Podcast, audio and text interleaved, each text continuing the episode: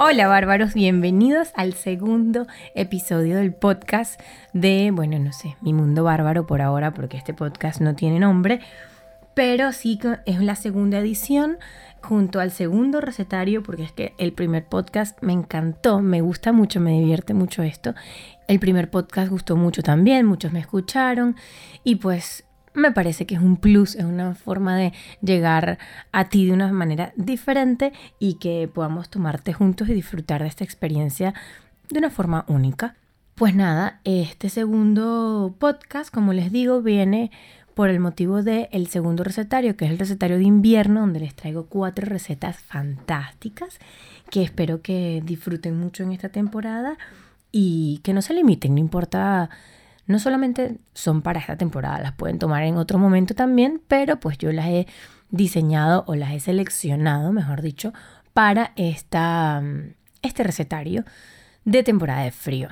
Eh, hay algunas recetas, pues que sí, son típicas, típicas del frío, pero otras, pues como les digo, la pueden tomar cuando les plazca. Yo de hecho no vengo de un lugar de frío yo soy de Puerto La Cruz, en Venezuela, o sea, es playa, nada que ver con el frío. Soy muy friolenta o friolera, como dicen acá, pero sí es verdad que tengo ya unos cuantos años viviendo invierno, tanto los inviernos que viví en Buenos Aires como aquí en Madrid. Y pues he ido manejándome con el frío, digamos, aprendiendo de él para llevarlo bien de la mejor manera. De hecho, que este año para mí o este invierno ha sido uno de los que he disfrutado más porque he sabido qué ponerme, he tenido buena relación con la ropa diciendo, mira, sabes que eh, mira la temperatura, mira el tiempo en el móvil o en el reloj y vístete adecuadamente para que no pases ni mucho frío ni mucho calor porque si te arropas demasiado también, luego que entras al metro sientes que vas a morir.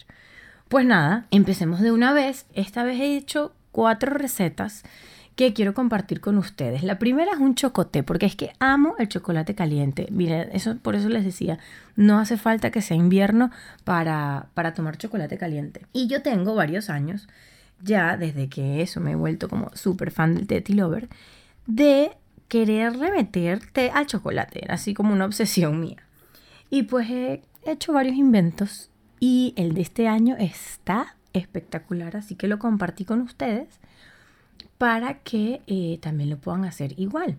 Pues nada, es un té mm, para el chocolate caliente, a ver, yo recomendaría tés fuertes, bien sea un té negro o pueden ser también eh, algún, algún puer, porque le va a dar carácter frente al chocolate. Si no piensen que el chocolate es tan fuerte que no se va a sentir nada de contraste con el otro sabor. Entonces, el chocolate caliente eh, es muy fácil, simplemente hay que hacer dos preparaciones que luego vamos a unir. Primero, haremos, bueno, es indiferente, lo pueden hacer primero el chocolate o primero el té, pero yo prefiero hacer primero el té, hago un té mucho más concentrado de lo que estoy acostumbrada, ¿vale? Y una vez que lo tenga, pues al preparar el chocolate de taza, agregamos en parte eh, té. Esto le va a dar el sabor del té, aparte este que seleccioné este año, tiene jengibre, tiene naranja, está buenísimo y, y le da un toque riquísimo para esos días de, de frío y que quieres algo rico y dulce. Por otro lado, también tengo de otras recetas, es el vino caliente. El vino caliente es una receta que se toma muchísimo en los países germanos. Estos países, pues son de habla germánica, em, preparan este vino para, bueno, todo lo que es la temporada de invierno. De hecho, yo hace poco, en noviembre, tuve la oportunidad de ir a Alemania y porque tengo un primo allá y me contaba mi primo que es súper típico ahí. De hecho, lo venden en Tetra o sea, ya listo. Ya preparado que tú solamente tienes que llegar a tu casa y calentarlo. De hecho, esta receta que les comparto en el recetario, también la puedes luego eh, envasar, que si la quieres regalar o algo, viene muy bien la idea de, darlo como detalle de regalo y eh, solamente lo tienes que esperar que se enfríe, envasarlo y la persona, pues a quien se lo regale, solamente lo va a tener que calentar y ya. Para muchas personas escuchar vino caliente es como muy raro, pero simplemente es una infusión que se hace en vino. no, no agregamos agua por ningún momento, solamente se va a infusionar pues un poco de azúcar, la cáscara de naranja, cáscara de limón, la canela, el anís estrellado en el vino. Y esto se tiene que ir revolviendo poco a poco con mucha paciencia, pero sin dejar que hierva el vino propiamente. Yo lo hice y de verdad que es delicioso porque te calienta un montón el cuerpo. Por eso en estos países de tanto frío lo toman tanto en esta temporada. También entre las recetas tenemos, este me encanta y es un té blanco. Yo le puse té blanco alicorado. La verdad es que es una mezcla un blend de un té blanco con un té verde, pero tiene un poco más de, té blanco, tiene almendras, es avainillado, está muy bueno y se puede tomar así todos los días. O sea, creo que es el té de invierno eh, entre todos los de las recetas para el recetario y pues una sorpresa que ya luego les diré al final del podcast es mi favorito para todos los días, para todo rato, sin hora, no importa te lo puedes tomar antes de dormir y te va a relajar un montón. Es muy suave, muy delicado, muy aromático y muy de día así invernal, pues.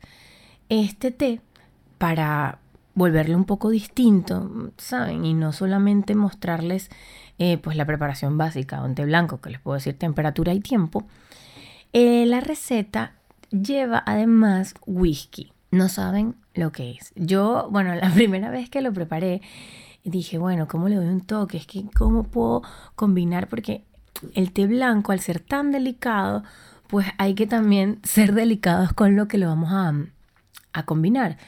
Pero va muy bien con, con licores.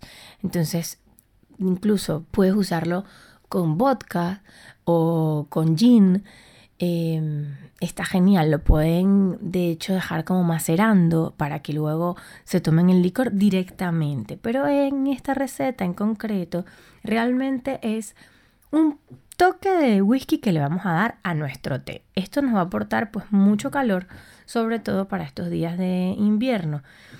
Y, pues está genial porque es como un trago caliente. O sea, yo creo que igual que el vino caliente, pues te da esa sensación en el cuerpo gracias al licor y al alcohol, obviamente, y pues el calor propio que nos da esto en, nuestro cuerpo. Es, la verdad es que es muy rico.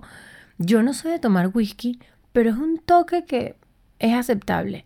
Además la canela queda genial, la pueden usar de removedor y, y les va a gustar mucho.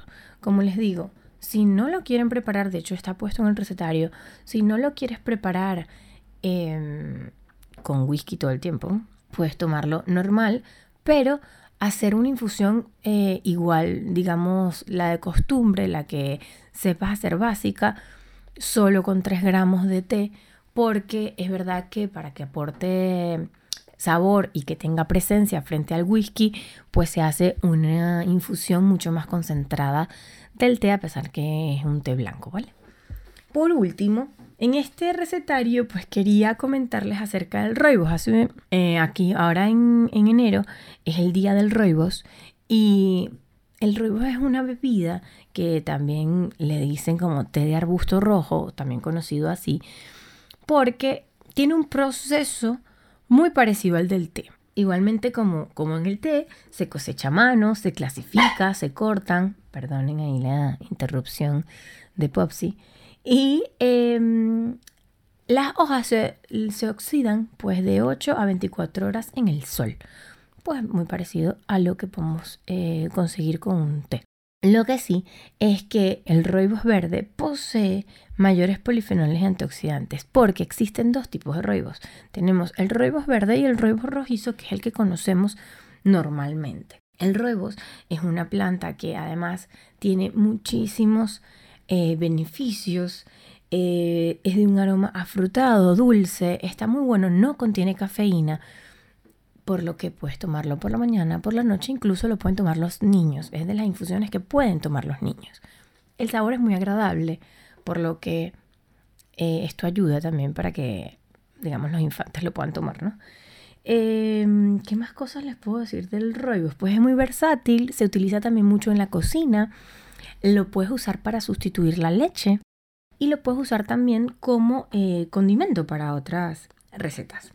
También tiene muchos usos en la cosmética, sobre todo para el pelo y para la cara, para los ojos cansados. Se dice que mm, yo nunca lo he probado, la verdad, soy sincera. Nunca lo he probado, pero eh, la gente de pelo oscuro, eh, echar roibos en, el pelo, digamos, eh, te pone el pelo mucho más brillante. Lo tengo que probar, porque yo de hecho tengo el pelo así oscuro, castaño. Y también tiene usos curativos, sobre todo con el tema alergias. En una oportunidad estaba en un curso y estaba un chico que comentaba que bueno, que él tomaba té hasta cierta hora del día, pero que luego tomaba roibos porque él sufrió alergias toda su vida y el roibos era lo que se le había quitado y sobre todo tenía alergias por la noche.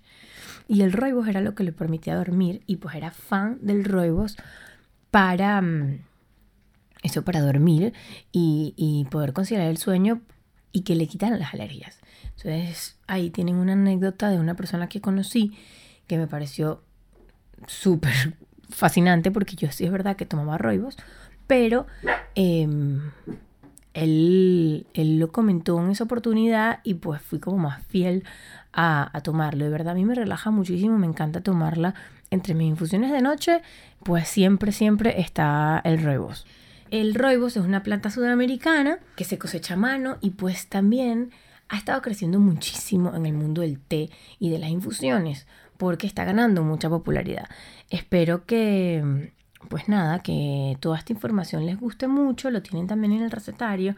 Y además, les tengo una súper sorpresa y es que, que era la sorpresa que decía que tenía al final del podcast, al final del podcast, es que eh, esta vez me he llenado de fuerza, de voluntad y de ganas por hacer una sorpresa para todos los que me escuchan y porque sé que a veces es difícil decir, ah, bueno, sí, ya está tomando roibos, pero ¿a qué sabe eso?